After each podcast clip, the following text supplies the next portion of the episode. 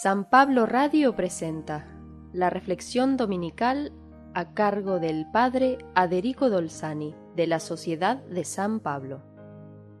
Hoy continuamos escuchando tres parábolas de las que Jesús enseñó en la barca a orillas del mar. En la primera Jesús enseña que el reino de Dios o la presencia de Dios en el mundo y en definitiva en la vida de cada uno de nosotros es como un campo en que el dueño había sembrado buena semilla. Pero cuando nació y creció, los trabajadores fueron a decirle al dueño que había también cizaña en el trigo, una planta muy parecida al inicio, pero que da otro tipo de grano y que es venenoso.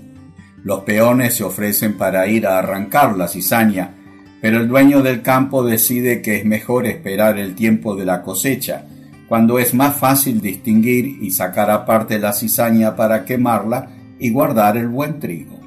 Es fácil pensar al campo como al mundo, donde a pesar de la presencia del Evangelio de tanta gente que practica y predica, la mayoría vive como si Dios no existiera y menos observa todos los mandamientos de Dios. Y vemos los frutos, violencias, corrupción, hurtos, odios, venganzas, adicciones, al final se ven los frutos y se distinguen, y para siempre, lo bueno de lo malo. Pero en lugar de toda una sociedad o de la humanidad podemos ponernos cada uno de nosotros, hijos de Dios, donde fue sembrada buena semilla, la de la familia, la educación del Evangelio, de la palabra de Dios, y sin embargo experimentamos tentaciones y luchas entre lo que nos inspira al bien y lo que nos lleva al mal. Las cizañas son nuestras fragilidades y pecados, lo que se llama pecado original, y que no podemos erradicar de nuestra vida. Tenemos que esperar al final de nuestras vidas, cuando Dios guardará todas nuestras buenas obras y quemará el mal con su infinito amor poderoso. Dios no necesita el infierno para hacer desaparecer todo el mal que hayamos podido cometer. Necesita sí que cultivemos el buen trigo que hay en nuestra vida. Jesús también enseñó que el reino de Dios es como un grano o semilla de mostaza, la más pequeña, insignificante semilla que apenas se ve, pero que una vez sembrada tiene en sí la energía para convertirse en una planta de dos a tres metros. En ese tiempo se esperaba que el reino de Dios fuera más grande y fuerte que los cedros del Líbano, y todos soñamos con llegar a ser buenísimas personas, famosas por sus obras de bien.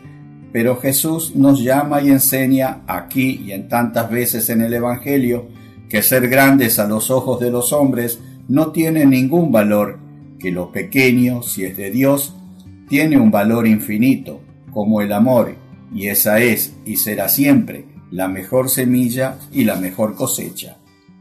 Jesús también enseñó que el reino de Dios es como un ama de casa que mezcla un poco de levadura en una gran cantidad de harina. La levadura, poca, pero encierra la energía de levantar una gran cantidad de harina, como darle vida. Jesús enseñaba en parábolas que hoy son para nosotros, realizando así la profecía del Salmo 78. Les hablaré en parábolas anunciaré cosas que estaban ocultas desde la creación del mundo. Las parábolas, cuadros de la vida cotidiana, tienen valor universal y eterno. No son doctrinas, ni ideologías, ni ciencia, sino palabras para vivir y salvarnos, porque Dios nos enseña y nos capacita para discernir el bien del mal, así separar la cizaña del trigo bueno que hay en nuestro corazón y que nos alimenta para toda la vida. Jesús, dejando a la gente a orillas del lago, regresa a la casa con sus discípulos que le piden explicaciones sobre las parábolas. No es que no las entendían, también las entendemos nosotros, porque son transparentes, sin trampa, pero tenemos el problema de todo campo donde crece el bien y el mal los ángeles de Dios que son sus mensajeros, nuestros padres, catequistas, maestros, sacerdotes y todo cristiano que nos llevan al bien y los que nos invitan a cultivar la cizaña, que producirá en nosotros el veneno. Hoy Jesús describió nuestra vida y nos enseñó y nos protege que para dar el mejor de los frutos es necesario el amor a Dios y al prójimo. Que Dios te bendiga en el día del Señor.